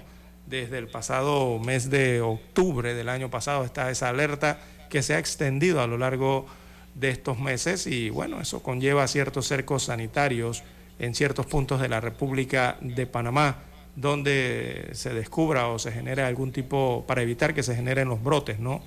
De influenza aviar en los animales.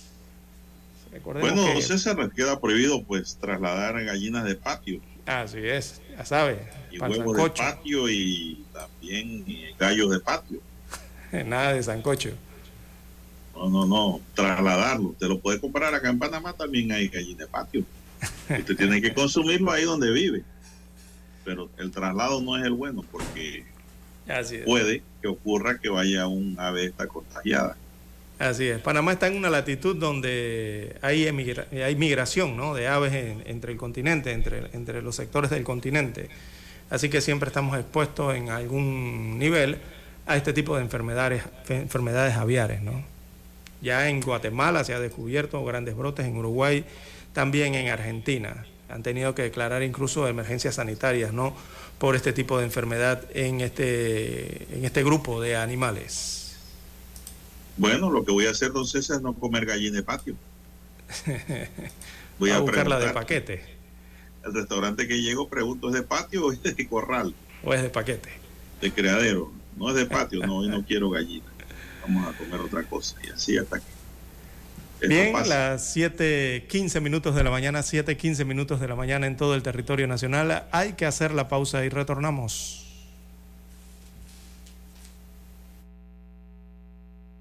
Noticiero Omega Estéreo.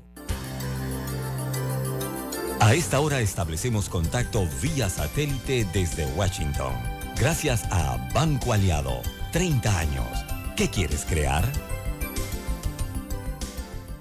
El apoyo entre los ciudadanos estadounidenses para proporcionar armamento y asistencia económica directa a Ucrania ha disminuido, según refleja una nueva encuesta de la agencia de noticias The Associated Press y el Centro de Investigaciones NORC. Menos de la mitad del total de los encuestados, el 48%, se mostró a favor de que Estados Unidos continúe enviando material militar a Ucrania, mientras que un 29% se opone y un 22% dice que le es indiferente y asegura no estar ni a favor ni en contra. Estos resultados contrastan con los obtenidos en mayo de 2022, menos de tres meses después de la invasión, cuando el 60% de los adultos estadounidenses estaban a favor de apoyar armamentísticamente a Ucrania. Los estadounidenses también se muestran divididos sobre el envío de fondos del gobierno directamente a Ucrania, con un 37% a favor y un 38% en contra. Los resultados de esta encuesta se publican una semana antes del viaje del presidente Joe Biden a Polonia, coincidiendo con el primer aniversario del mayor conflicto bélico en el continente europeo desde la Segunda Guerra Mundial. Con una inflación que afecta a los bolsillos de los estadounidenses y que está directamente relacionada con la guerra, muchos estadounidenses consideran que debería invertirse en las prioridades que afectan en casa, como señaló el encuestado de 44 años de edad Joe Hernández y residente de California. Hernández, votante republicano, añadió que es complicado apoyar la generosa inversión económica del gobierno de Biden a Ucrania, cuando al mismo tiempo muchas comunidades estadounidenses no tienen los recursos necesarios para lidiar con diferentes obstáculos como las ramificaciones de los migrantes que cruzan desde la frontera sur, el aumento en el consumo de drogas causado por el fentanilo y otros opioides sintéticos producidos en los laboratorios, además de una crisis de personas sin hogar que afecta a diferentes estados. En tanto, desde la administración Biden continúan reiterando su ayuda y compromiso hacia Ucrania. Judith Martín Rodríguez, Voz de América. Banco Aliado, cumpliendo 30 años en el mercado, te invita a generar hasta el 3% con su cuenta Más Plus. Banco Aliado, 30 años. ¿Qué quieres crear? El reportaje internacional llegó a ustedes gracias a Banco Aliado. 30 años. ¿Qué quieres crear?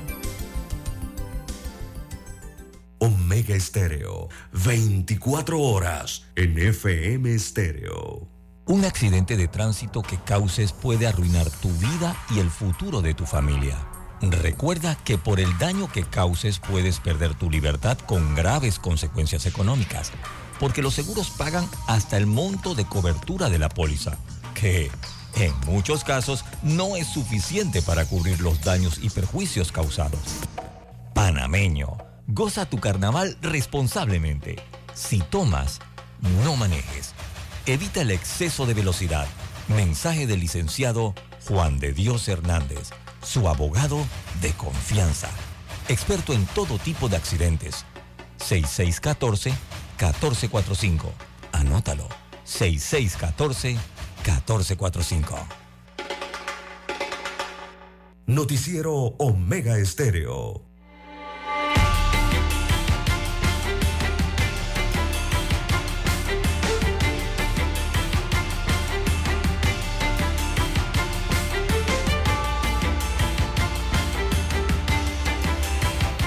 Avanzamos, son las 7.20 minutos.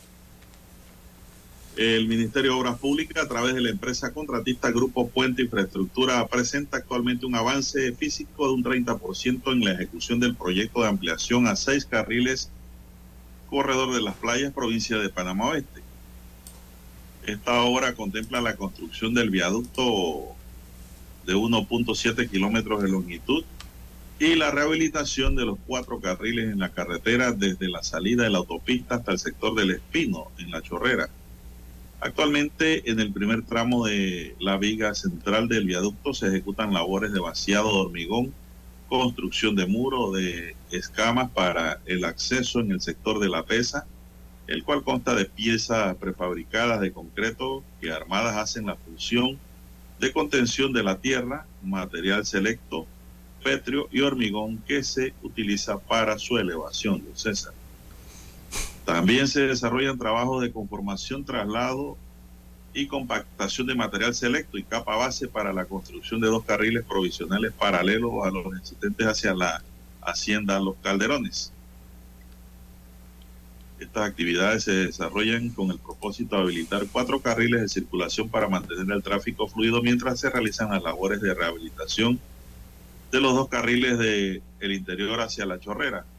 Estos trabajos contemplan también la colocación de tuberías de hormigón para entradas domiciliares, comerciales, drenajes pluviales y cunetas. Ay, don Así que va de Dios. 30% la obra, don César, que estuvo paralizada años. ¿Cuánto lleva? 30%. Uf, todavía está lejos, ¿no? Pero eh, allí dijo algo interesante, don Juan de Dios, eh, de, de tratar de mantener el flujo mientras se realizan las obras. Eh, eso va a ser un punto crítico, eh, un punto realmente crítico eh, para hoy, mañana y estas festividades de carnaval, don Juan de Dios.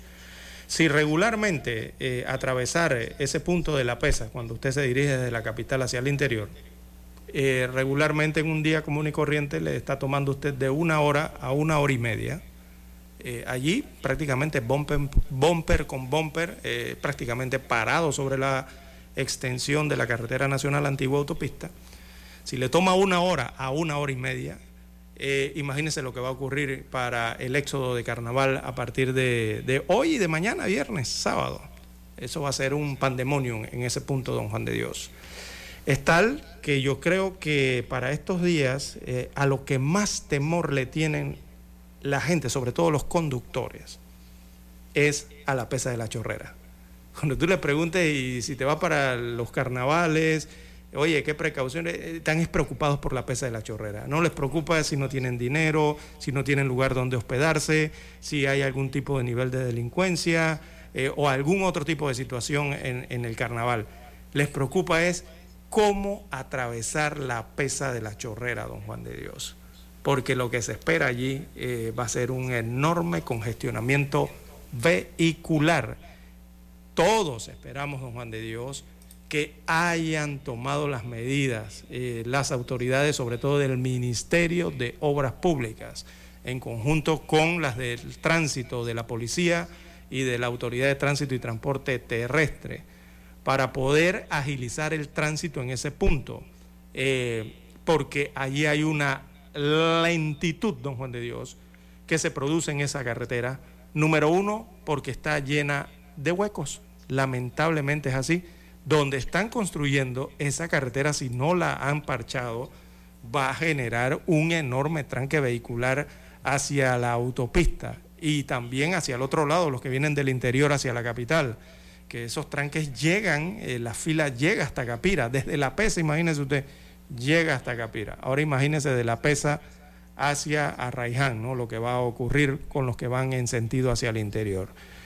Eh, todos esperemos, esperamos, ¿no? Yo también eh, tengo que atravesar ese punto y todos esperamos que hayan tomado las medidas de, de, mejoras para el flujo vehicular allí en ese punto, porque realmente los huecos es lo primero en esa calle que obliga a disminuir la velocidad y frenar levemente en ese recorrido, don Juan de Dios, ese suave toque al pie eh, con el freno en su vehículo genera una larga cola eh, hacia atrás, don Juan de Dios, de vehículos que van a hacer lo mismo. O sea, por lo tanto se genera congestionamiento vehicular.